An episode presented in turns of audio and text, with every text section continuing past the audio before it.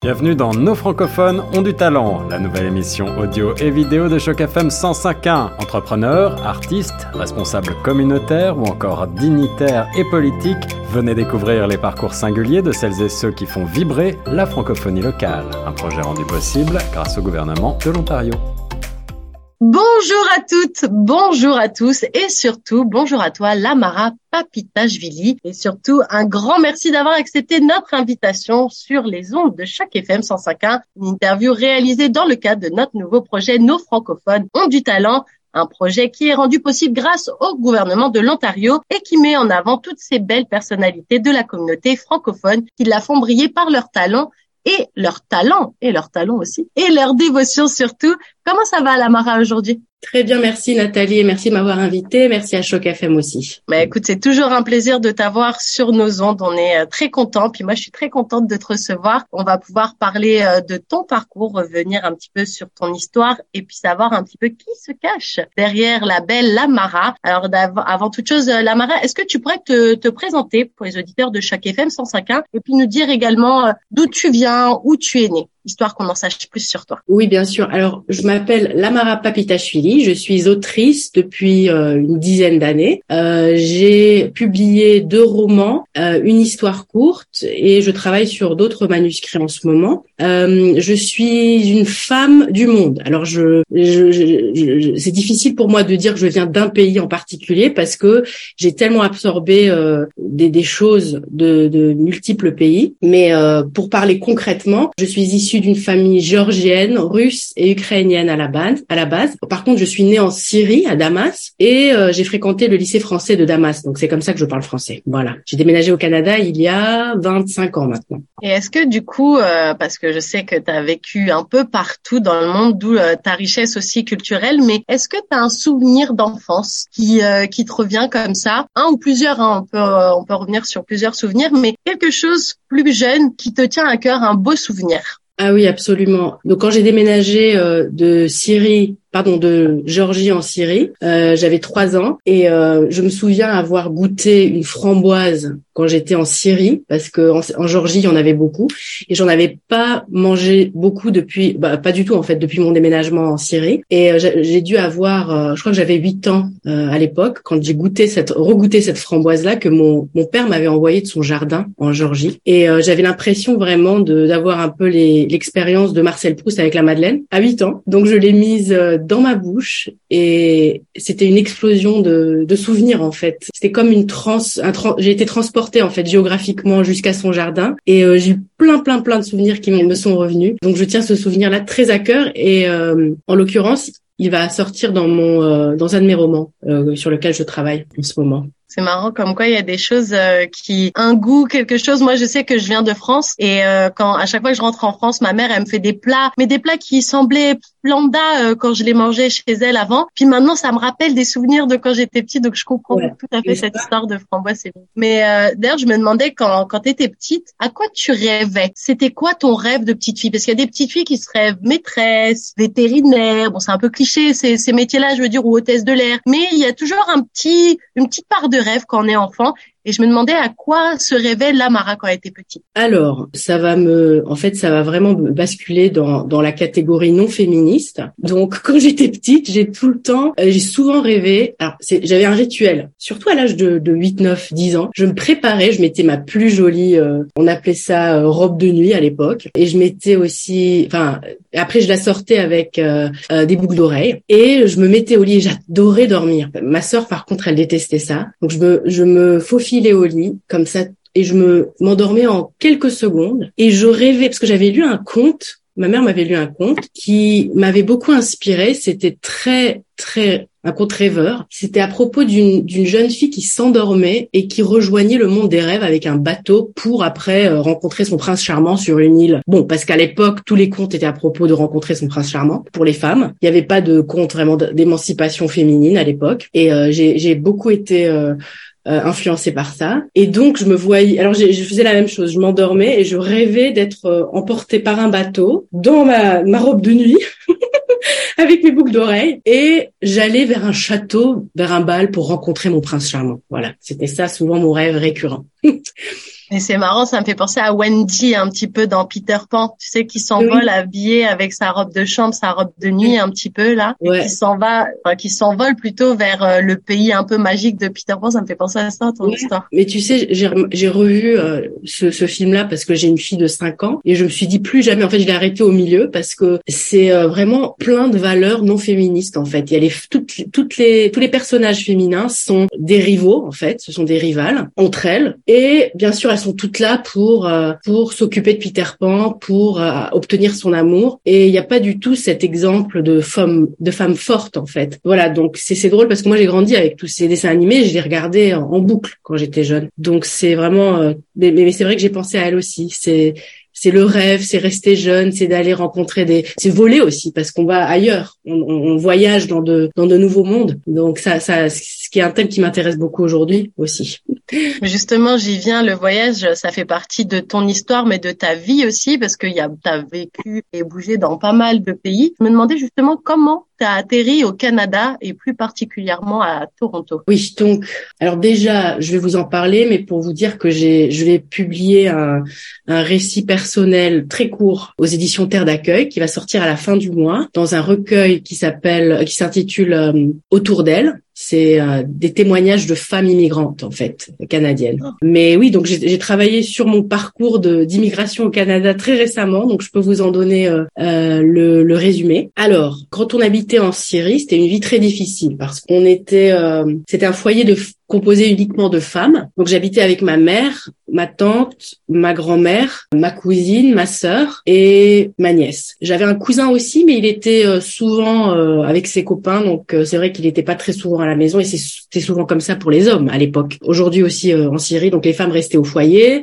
très casanières, souvent parce qu'elles ressentaient du danger en sortant à l'extérieur, soit d'être agressées physiquement, sexuellement, et parce qu'il n'y avait pas de place en fait pour la femme dans l'espace public. Donc on nous donnait pas cette place-là, on se sentait jamais à l'aise, donc on était restreint à rester au foyer où on se sentait en parfaite euh, sécurité entre femmes. Et donc ma mère a pris la décision de changer tout ça parce qu'elle voyait aucun avenir pour ma sœur et moi. Donc à 49 ans, elle a déménagé au Canada et euh, c'était très difficile parce que c'était un monde complètement différent de, enfin des pays où, dans lesquels on avait habité, très euh, pluraliste, très, disons où les gens étaient, étaient très dépendants les uns des autres, alors qu'au c'est un pays assez individualiste, bien qu'il soit formé de beaucoup de, de, cultures qui, qui contribuent à une certaine forme de pluralisme aussi. Donc elle se sentait très seule en déménageant ici. Mais bon, c'était pour le mieux parce que on a, grâce à elle, on a eu une éducation formidable, on a appris beaucoup de choses sur la vie et sur euh, les outils en fait de, comment dire, des outils de développement personnel qu'on que l'on ne nous apprenait pas en Géorgie ou en Syrie. C'était un peu un, on était un peu en mode de survie en tout temps à cause de l'économie, de la politique et tout ça. Alors qu'ici, on vraiment, c'était une floraison de l'individu. Euh, on apprenait des choses sur soi, sur les autres, sur la manière dont euh, le système fonctionnait au Canada, alors qu'en Syrie, c'était obscur. On ne pouvait pas te poser de questions. Donc, ouais, voilà. Et grâce à elle, on a eu un, un avenir euh, meilleur. Voilà. Et justement, est-ce que c'est euh, cette ouverture un peu sur le monde et ce, ce déménagement où tu te dis ah en fait euh, même en tant que femme on peut réaliser plein de choses. Parce que c'est vrai que les cultures dans des pays comme ça c'est plus difficile de voir un avenir un peu différent surtout quand on n'a pas envie de suivre euh, le moule ou le, le, chemin qui est tout tracé pour les femmes c'est-à-dire avoir une famille rester à la maison pas forcément se sentir épanouie en tant que telle en tant que femme. Du coup est-ce que c'est à ce moment-là où tu t'es dit ah moi j'aime bien écrire et je me verrais bien auteur. Ou alors est-ce que ce, cette passion pour euh, pour la lecture, pour l'écriture, surtout, elle était déjà née un petit peu, elle avait déjà un peu germé dans ta tête un peu avant? Alors, pour répondre à ta première question, le fait de voyager, de voir que ce soit possible pour les femmes de, de, se, de changer de vie pour, euh, et de ne pas accepter euh, un, niveau de vie, euh, disons, inférieur, c'est vraiment ma mère qui m'a beaucoup inspirée parce que c'était une femme très forte. Et donc déjà, le fait d'avoir déménagé de Georgie en Syrie quand j'avais trois ans, c'était parce qu'elle n'aimait pas sa vie en Georgie. Elle venait de se séparer de mon père et elle avait pris cette décision-là au lieu de rester euh, et, de, disons de, de succomber à, tout son malheur. Donc je l'admirais déjà beaucoup pour ça. Et j'avais remarqué qu'en Syrie, elle était très différente aussi des, de certaines autres femmes. Je veux pas stéréotyper. En même temps, j'avais pas accès à beaucoup de femmes pour faire la comparaison. Mais celles que je voyais, les, les mères de certaines de mes amies, j'avais remarqué que peut-être parce qu'elles n'avaient pas besoin de combattre, parce qu'elles étaient heureuses dans leur vie. Mais je voyais vraiment ce petit feu dans ma mère qui voulait autre chose, qui voulait mieux, qui, qui voulait pas euh, se laisser faire, disons. Et c'est, ça, elle a vraiment été mon idole jusqu'à présent pour aller vers ce qu'on recherche, vers ce qu'on veut, vers tout le temps euh, le développement personnel constant, qu'on n'arrête pas de, d'apprendre sur soi et sur les autres, même jusqu'à, enfin jusqu'à la fin de notre vie. Elle était, était très humble, ma mère aussi, quand ça venait à tout ça. Moi, ce qui m'avait intéressé euh, quant à l'écriture, c'était bah, le fait déjà de lire. Je trouve que pour pour pour s'intéresser à écrire, pour beaucoup d'auteurs, il faut beaucoup lire parce qu'on il y a un côté euh, de miroir, voilà, qu'on quand on quand on regarde les mots, quand on regarde des passages qui nous rappellent notre vie ou notre personnalité ou celle de quelqu'un qu'on connaît, on se dit ah mais je me verrais bien moi écrire ce genre de, de texte là. Donc j'avais ce, ce, cette expérience là, mais euh, c'est surtout oui en déménageant au Canada quand j'ai remarqué euh, les différents culturels, j'ai commencé à écrire une liste. Euh, voilà, au Canada c'était comme ça, en Syrie c'était comme ça, parce que ça m'avait choqué vraiment certaines différences culturelles et je m'étais dit voilà quand je serai grande je vais je vais en faire un livre. Après bon ça n'aboutit à rien cette petite liste.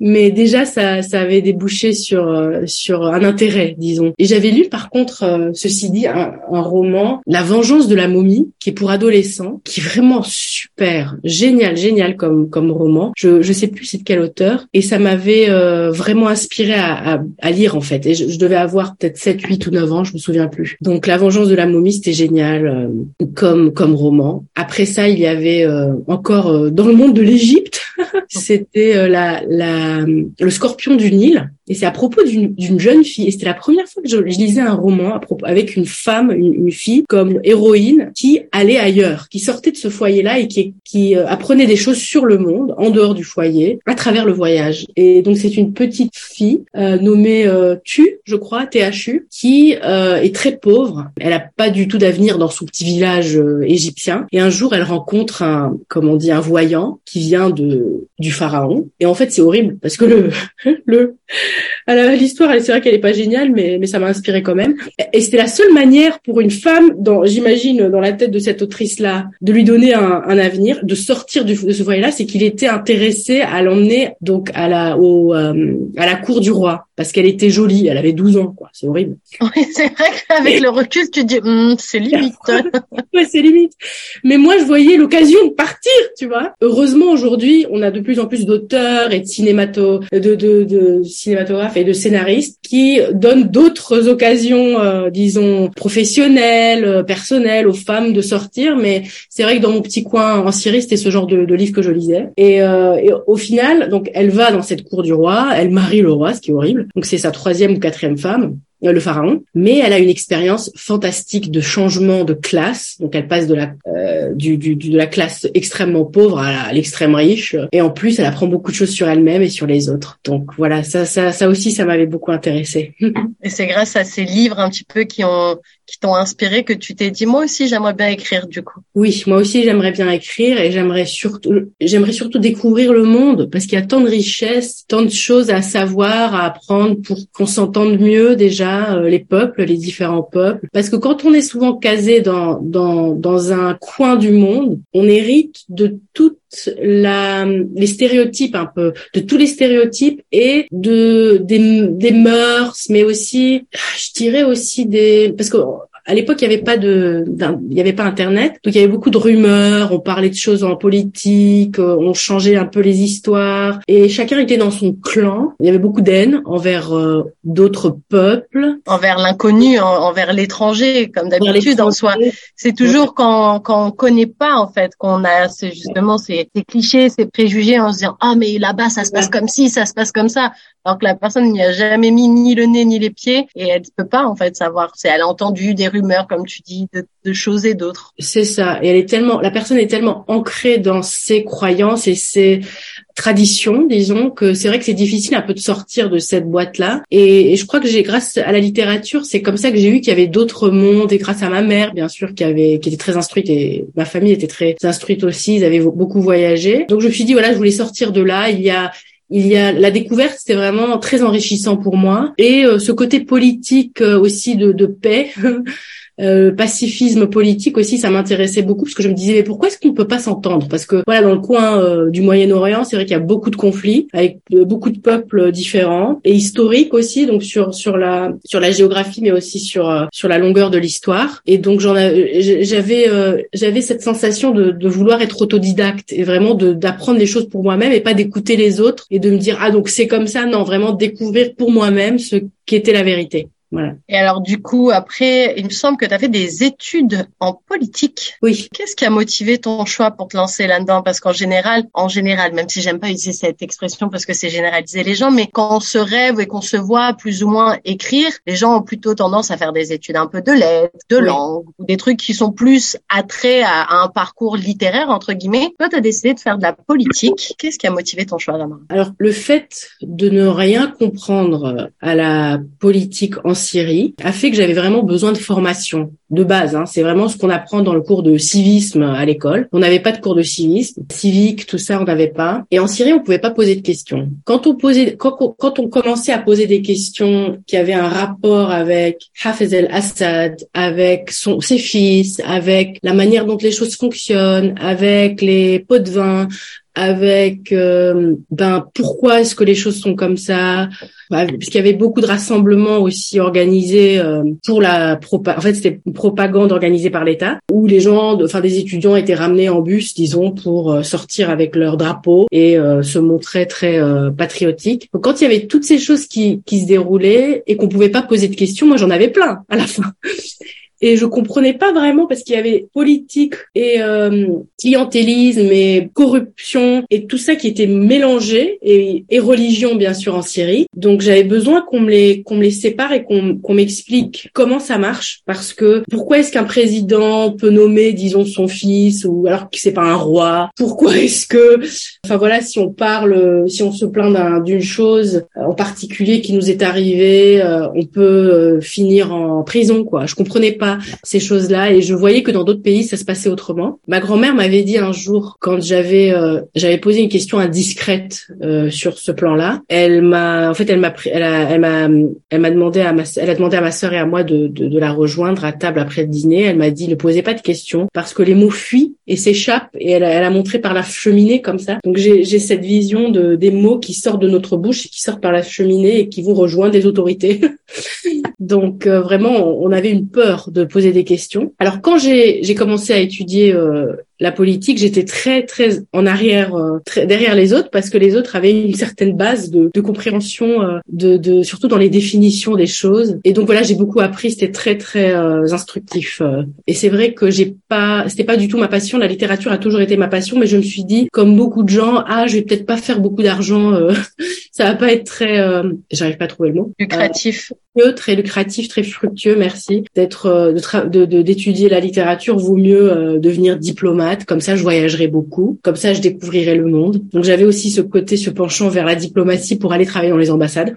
Alors que quand euh, quand j'ai fait des stages dans toutes sortes de d'endroits politiques, j'ai remarqué que c'était vraiment pas du tout pour moi dans les institutions politiques. Alors je voilà, je suis retombée sur sur la littérature, ce qui ce qui a été un choix bah, que je regrette pas du tout. Voilà. Alors justement, je vais faire un petit saut euh, dans le temps. Je voulais savoir quel a été le déclic pour toi pour écrire le, ton premier roman, Une adolescente en exil? Parce que quand on regarde un petit peu l'histoire en diagonale, ça fait un certain écho avec ton histoire, j'ai l'impression. Et du coup, je me demandais quel a été le déclic pour toi pour déjà te lancer parce que faut le dire, c'est c'est quand même quelque chose quand on se dit bon allez je me lance vraiment c'est plus une passion j'ai envie d'en faire mon travail j'ai envie de sortir ce truc parce que d'une, ça va te faire, ça va me faire du bien, je parle pour toi, euh, ça va me faire du bien, et puis aussi parce que toutes ces idées qui bouillonnent, qui, font plein de trucs dans ma tête, il faut que je les mette sur le papier et il faut que le monde lise cette histoire. Oui, donc pour moi, j'avais, euh, j'ai commencé assez, j'avais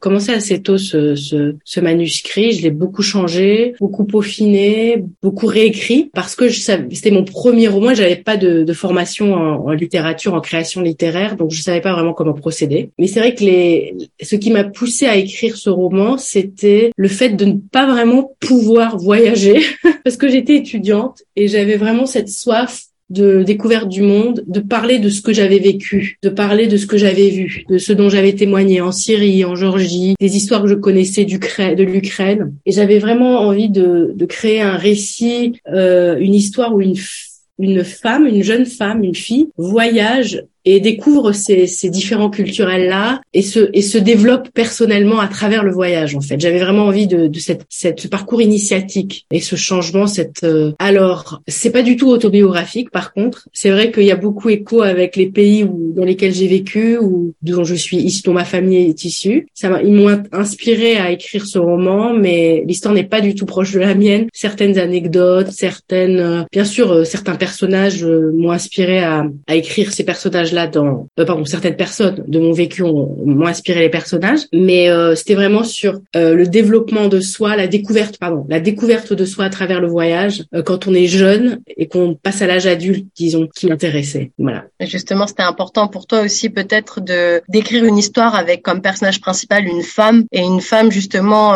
forte entre guillemets une femme qui prend son avenir en main son destin en main et qui se laisse pas influencer par le choix des autres et surtout des hommes en général, quoi. Voilà, voilà, c'est surtout ça. Tu, tu as fait mouche avec ça. Euh, c'est vrai que je vois maintenant un lien avec euh, mon parcours euh, de lecture depuis que j'étais petite, et c'est vrai que ça, qu'il y a une ligne rouge. Ouais. ouais, parce que contrairement à ton histoire de, de scorpion sur le Nil avec cette fameuse tue là, là, dans ton histoire à toi, il y a personne qui a un mariage forcé avec un vieux roi tout pourri. Voilà.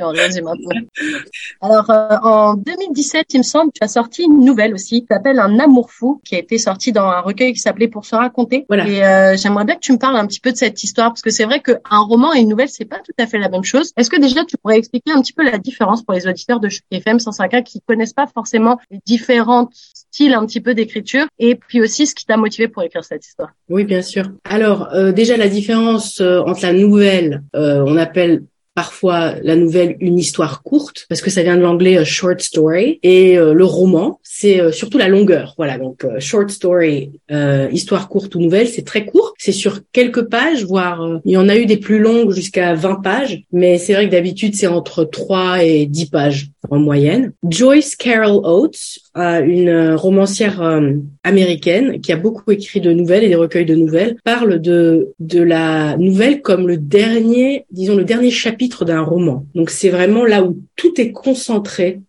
et, ça va très vite. Donc c'est très speed. On a tous les personnages, on a enfin quasiment tous disons, c'est très concentré sur la trame narrative et sur une direction. Et il y a une chute à la fin, d'habitude, avec une, une, nouvelle. Voilà, on n'a pas le temps euh, de se, euh, disons, de se perdre dans les détails, euh, dans les descriptions, dans une nouvelle, parce que c'est sur quelques pages.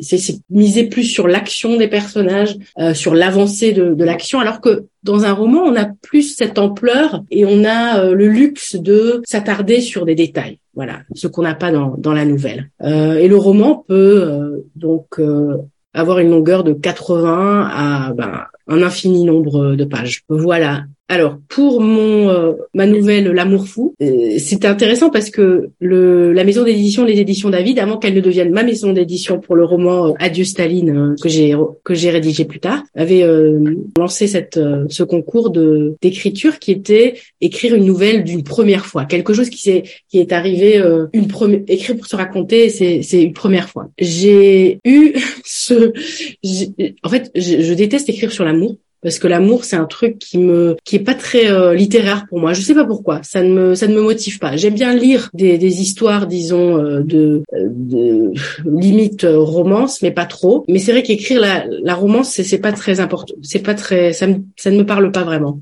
Euh, mais pour la nouvelle, je me suis dit je, je vais essayer d'écrire un, truc un peu dérangé sur euh, sur l'amour. Alors je me suis dit je vais écrire un, une nouvelle d'une petite fille qui est obsédée par cette ce garçon à l'école qui limite un peu folle. Voilà, ça c'est la limite euh, de la folie. Donc ce genre de choses, ça m'intéresse quand ça passe un peu à, à je sais pas autre chose que l'amour. Voilà. Et donc euh, j'ai inventé voilà une histoire de parce que je crois que comme petite fille aussi j'étais euh, souvent amourachée de de, de jeunes gar de, garçons plus âgés que moi quand j'étais à l'école et en high school et tout ça, à l'école secondaire. Et donc je me suis inspirée d'une ou deux histoires à moi, bien sûr, et j'ai j'ai augmenté euh, le côté un peu lunatique de, de la femme qui, euh, de la fille qui devient obsédée et qui ne pense qu'à cette personne-là et qui se douche et qui s'habille et qui se qui mange tous les jours juste pour lui en fait. Voilà. Donc tout devient Jonas ce personnage-là, de qui elle est complètement amoureuse. Et euh, c'était super amusant parce que j'avais jamais écrit ce genre de d'histoire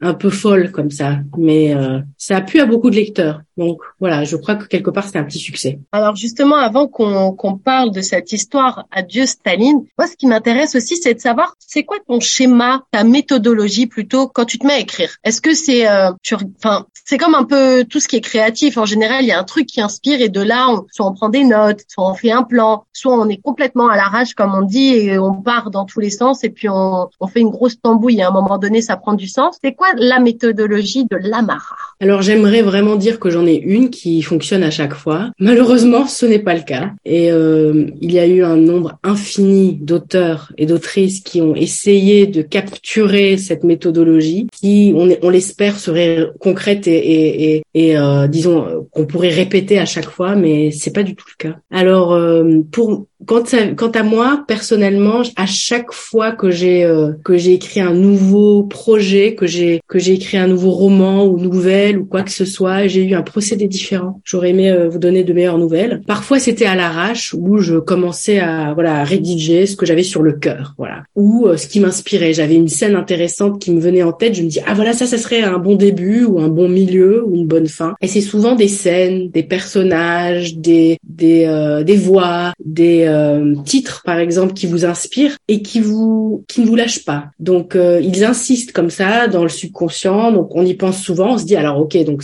faudrait peut-être se mettre à écrire quelque chose là-dessus. Donc j'ai fait ça pour mon premier roman. Pour mon second ça, ça a été complètement différent. C'était euh, en fait j'ai découvert deux euh, deux cassettes audio, donc les petites là, euh, de mon grand-père qui donnait, euh, qui répondait à un entretien de journaliste, en fait, une entrevue journalistique en géorgien que je ne parlais, que je ne parle pas. Donc je l'ai fait traduire par quelqu'un et quand j'ai découvert le contenu, j'ai vu qu'il racontait son histoire. Voilà, un peu comme moi qui raconte mon parcours. Et ça m'a beaucoup intéressé parce que personne n'avait vraiment son histoire en entier en tête. Donc lui racontait une partie de son histoire dans ces cassettes-là, pas toutes, mais c'était vraiment très détaillé. Alors ça, et je savais que je voulais toujours écrire une histoire sur son sur son parcours à lui, une histoire inspirée par la sienne, quoique Adieu Staline n'est pas du tout euh, sa biographie. Et, je du coup, attends, la je te coupe parce que tu, tu sans le savoir, tu as, pris euh, un peu les devants sur une question que j'avais. Cette ah, histoire de cassette là, oui. c'est pas ça, parce qu'en fait, j'ai fait mes petites recherches, tu te doutes bien, pour préparer cette entrevue, et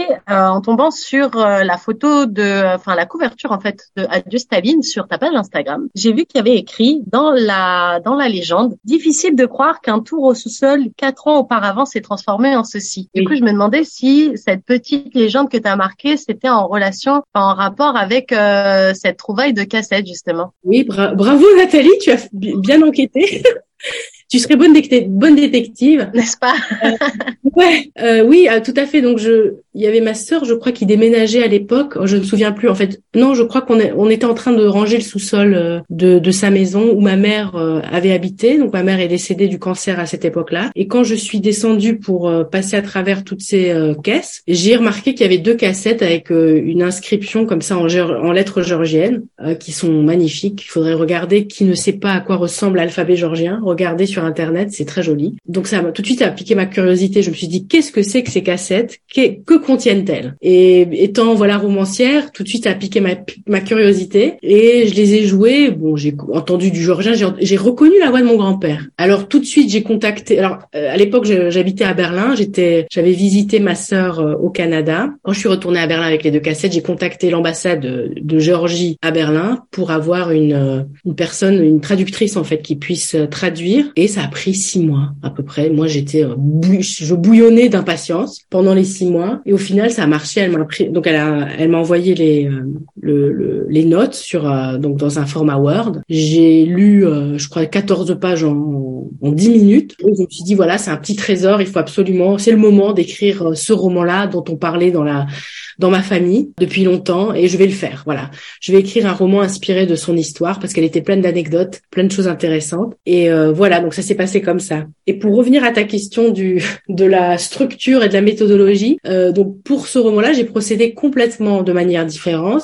Différente, pardon. J'ai fait euh, vraiment, euh, voilà, donc c'est ce que j'ai comme information. Bon, alors il me manque ceci, il me manque cela pour scène numéro 1, scène numéro 4. Et donc c'était vraiment un travail moins créatif euh, personnellement, mais plus euh, créatif sur voilà la broderie, la broderie du roman. Et pour la le roman, mes, mes deux prochains romans sur lesquels je suis en train de travailler, c'était aussi plus l'inspiration, je disons. Et une fois que j'ai cet élan vers une histoire que je que je crée grosso modo, je reviens à des notes, des notes de méthodologie, parce que j'adore lire des histoires, des, des, pardon, des témoignages d'auteurs sur la, euh, leur méthodologie, voilà, pour comprendre un peu comment ça se passe dans leur tête. Et j'ai euh, depuis 10, 15 ans en fait, je fais ça et j'ai beaucoup de notes là-dessus. Et c'est ce qui a fait que je donne euh, des ateliers d'écriture euh, gratuits à la bibliothèque publique de Toronto, donc sur Young, Young et, euh, et Bloor, je crois, ou B, B et Bloor, j'ai déjà oublié. Toronto Public Library. Euh, donc je vais en donner en, en, avril de nouveau et ça va être sur ma un peu ma méthodologie et la manière dont je procède avec les histoires. Voilà.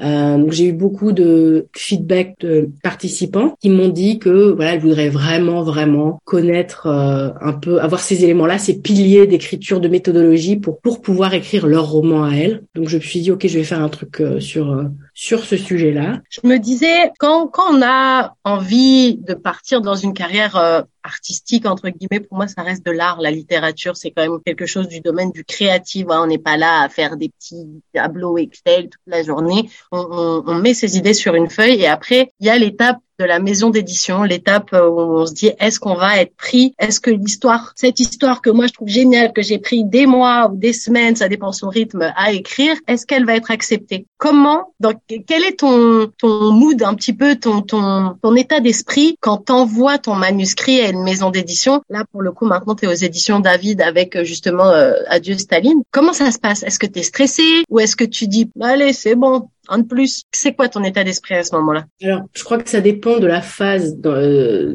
de notre carrière en littérature, parce qu'au début de, de, ma carrière, j'étais euh, très nerveuse. Donc, je, parce qu'il y avait personne qui avait vraiment, qui m'avait vraiment donné de critiques, disons, et de commentaires constructifs sur mon sur mon manuscrit. Donc, forcément, et je le conseille à tout le monde, de se faire relire par quelqu'un de professionnel, par quelqu'un qui s'y connaît, parce qu'on a beau vouloir écrire, on a beau avoir ces belles histoires en tête, il y a certains codes à suivre. Et donc, euh, moi, j'ai complètement raté euh, mes envois la première euh, année. J'en ai envoyé plein à plein de maisons d'édition qui ont et mon manuscrit a toujours été refusé. Alors au final, je l'ai fait corriger par une correctrice professionnelle. J'ai dû payer, débourser des, des sous pour, mais ça a vraiment aidé. Euh, et une fois que j'ai fait ça, quand je l'ai envoyé aux éditions du Greffe à l'époque, donc Alain Baudot avait bien aimé, donc il a décidé de, le publier. Alors ça dépend. Alors aujourd'hui, quand j'ai envoyé par exemple, pas aujourd'hui pardon, mais il y a déjà deux ans, mon manuscrit Adieu Staline aux éditions David, il savait que j'avais déjà été publié à, aux éditions du Greffe, il me connaissait. Donc là, tu as déjà un peu moins de stress et en même temps, tu es reconnue comme autrice quelque part, autrice qui a publié. Et donc, s'il y a des commentaires à faire, j'ai l'impression que la maison d'édition est plus capable de donner ce feedback, sachant que l'autrice va va en faire quelque chose parce que c'est qui a déjà publié, etc.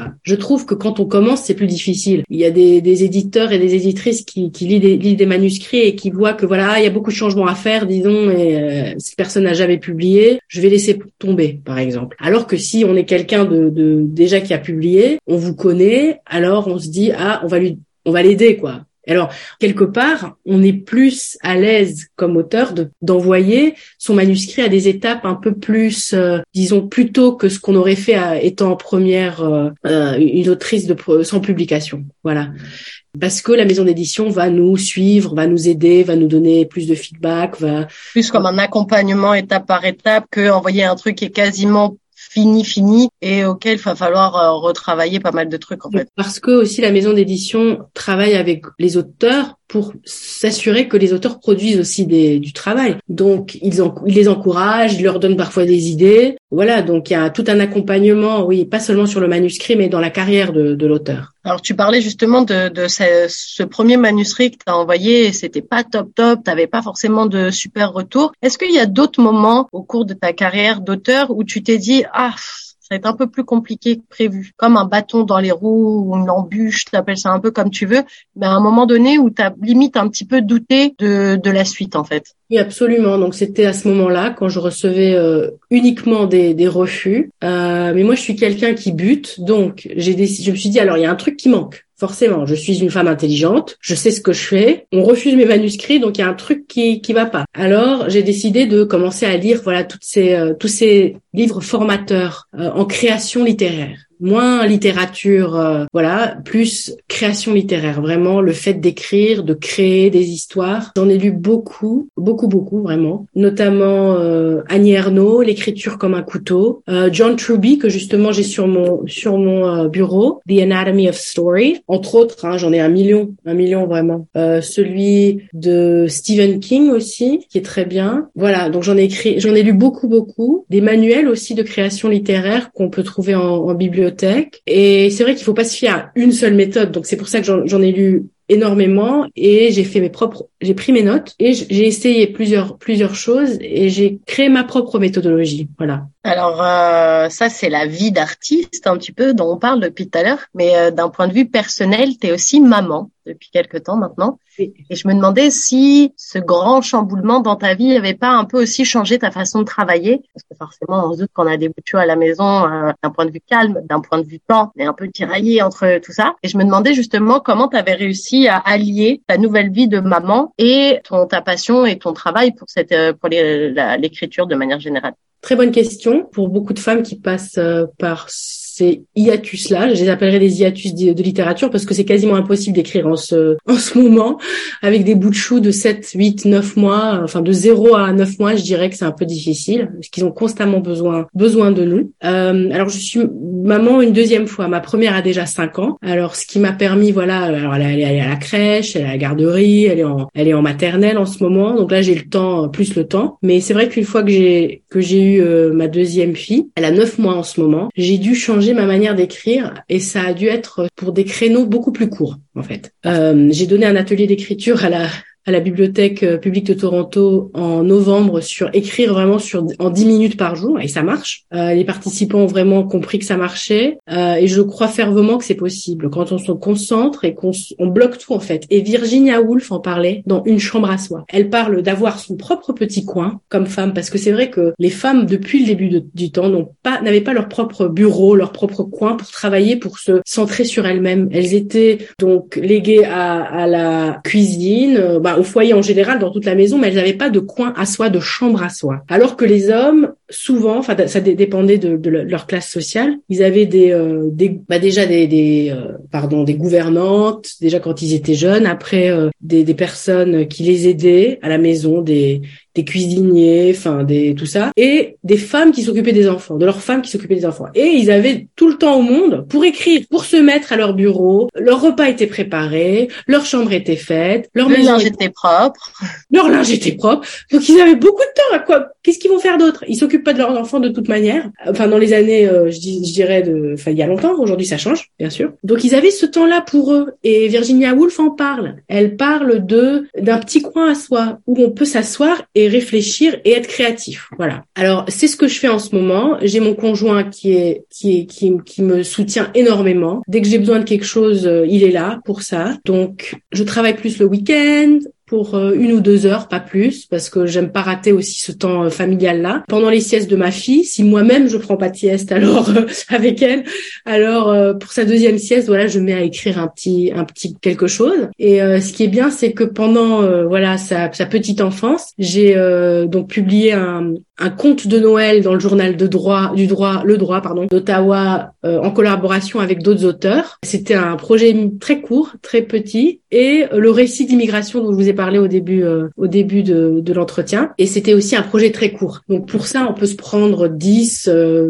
minutes, voire une heure par euh, par jour ou quoi pour pour finir. Mais c'est vrai que les romans c'est un peu plus difficile. Donc je je crois que bientôt je vais pouvoir peut-être qu'elle ira à la crèche si elle sera acceptée. À ce moment-là, j'aurai un peu plus de temps pour pour faire tout ça. Voilà. Alors avant qu'on termine cette cette entrevue, Lamara, je voulais te demander quels seraient selon toi les conseils que tu donnerais parce que je sais que tu donnes des cours euh, justement d'écriture, donc on en parlait à, la à la librairie euh, de Toronto, mais euh, enfin la bibliothèque, parlons français, de, de, Toronto du coup. Mais quels seraient toi les conseils en tant que femme qui a écrit, qui est publié, maman, qui a toutes ses cordes à ton arc, quels seraient les conseils que tu donnerais à une femme qui a plein d'idées en tête, plein d'histoires géniales, mais qui ose pas se lancer parce que, comme tu dis, c'est peut-être pas trop lucratif, qu'il faut payer les factures, que la réalité, l'économie, enfin, un milliard de raisons qui font que des fois on doute et on n'a pas envie de se lancer dans le mur entre guillemets. Alors, je pense qu'il faut se mettre à l'avant déjà, euh, parce que les femmes ont tendance à s'oublier donc de, de, mettre tout le monde, tous les autres, la famille avant soi. Il faut vraiment mettre ses besoins aussi, disons, au même niveau, quoi, minimum que ceux des autres. Donc ça, c'est très important parce que euh, beaucoup de femmes ne le font pas. Et c'est très triste parce qu'elles se perdent dans, dans ce rôle, ces différents rôles qu'elles adoptent. Donc il y a ça déjà. Il y a numéro 2, lire Une chambre à soi de Virginia Woolf, ça c'est sûr parce que ça parle justement du fait de se prendre, enfin moi, moi j'ajouterais de se prendre dix minutes par jour pour se centrer, faire de la méditation où on revient à soi. Moi, j'aime beaucoup faire la méditation. Je, je prends 8 à 10 minutes maximum par jour, juste pour me retrouver dans le moment et pas être perdu dans le va-et-vient de, de la journée. Et aussi de, si on a envie, si on a cette envie d'écrire et qu'on n'a pas le temps, on peut se prendre 10 minutes par jour. Je sais que ça a l'air euh, incroyable, mais c'est vrai. Il suffit d'être dans un état d'esprit de concentration, de, de bloquer le monde autour de soi et de se prendre 10 à 15 minutes où on s'assied on peut écouter de la musique si on veut, et on se concentre sur ce qu'on a à dire. Et on se donne le temps. On se permet, en fait, comme femme, de se donner le temps. Parce que sinon, il y a ce côté, euh, en anglais, on adore ce mot-là en ce moment, mom guilt, euh, où on a euh, cette, voilà, cette, disons, comment on dirait en, en français Culpabilité Ouais, on se sent mal, en fait, de mettre nos propres besoins avant ceux des autres. Mais on peut le faire pour 10 à 15, à avoir une heure par jour, si on a, si on le veut. Et voilà, et je crois qu'avec ça, on peut débuter. On peut aller vers quelque chose en se donnant le temps de faire euh, ce qu'on veut. Et pour finir, du coup, cette entrevue, Lamara, est-ce que tu peux nous parler encore une fois de tes projets, de, de ce qui s'en vient pour toi pour cette année 2023 un petit peu et euh, où les gens peuvent aussi euh, retrouver un petit peu tous tes ouvrages également? C'est important de le mentionner. Oui, donc alors je, je donne des ateliers d'écriture gratuits à la Toronto Public Library, donc la bibliothèque de Toronto. Il suffit de s'inscrire sur internet, de chercher mon nom. Par contre, ça va être disponible le mois prochain. J'ai pas encore envoyé, euh, ça n'a pas été finalisé, mais les cours vont commencer en avril. Ça va être en soirée, euh, sûrement les mardis soirs. Euh, je donne aussi des cours dans des écoles. Donc, le lycée français de Toronto, par exemple, me contacte chaque année pour donner des cours à, à leurs étudiants. donc, je donne des petits cours de, de nouvelles, voilà, d'écriture de d'histoires courtes, quelques heures par semaine. Ensuite, j'ai un récit d'immigration qui va sortir dans un recueil qui s'intitule Autour d'elle aux éditions Terre d'accueil à la fin du mois. C'est des récits euh, d'après ce que j'ai entendu, déjà très intéressants d'autres femmes qui, qui migrent au Canada. Donc ça peut inspirer les autres aussi, les autres d'autres femmes et des hommes. Et je travaille sur un roman d'adolescent en ce moment, euh, qui a été un, un, projet initié par ma maison d'édition. Euh, mais c'est au tout début euh, de la création, donc je peux pas trop en parler. Mais voilà, un roman d'adolescent va bientôt sortir et j'en ai d'autres sous le coude. Un roman autobiographique que j'ai terminé, il faut que je le relise, j'ai beaucoup de, coupures à faire. J'ai aussi euh, une BD, une bande dessinée sur laquelle je travaille depuis longtemps, euh, mais tout ça c'est sous le coude et ça a été un peu freiné par euh, voilà par mon rôle de maman en ce moment. Eh bien, on a hâte alors de pouvoir lire et voir un petit peu tous ces projets. Je rappelle que si vous voulez prendre des cours d'écriture ou juste apprendre un petit peu euh, d'autres choses, parce que c'est cool aussi d'apprendre d'autres trucs et ouvrir un peu euh, son esprit sur des trucs qu'on n'a pas l'habitude de voir et ça change aussi d'être tout le temps collé sur YouTube et sur euh, les trucs sur Internet. Écrire avec un stylo, une feuille, c'est cool aussi. Donc, je vous invite les auditeurs de chaque FM 105.1 à vous intéresser aux cours que donne l'Amara à la Bibliothèque publique de Toronto. Merci encore beaucoup, Lamara euh, Papitashvili, pour ce bel entretien. C'était un vrai plaisir d'en apprendre un peu plus sur toi et puis de t'avoir en notre compagnie pendant autant de temps aujourd'hui. Donc, un gros merci à toi. Et c'était Nathalie Salmeron dans Nos francophones ont du talent, un projet qui, je rappelle, est rendu possible grâce au gouvernement de l'Ontario. Encore un grand merci, Lamara. Merci, Nathalie. À bientôt.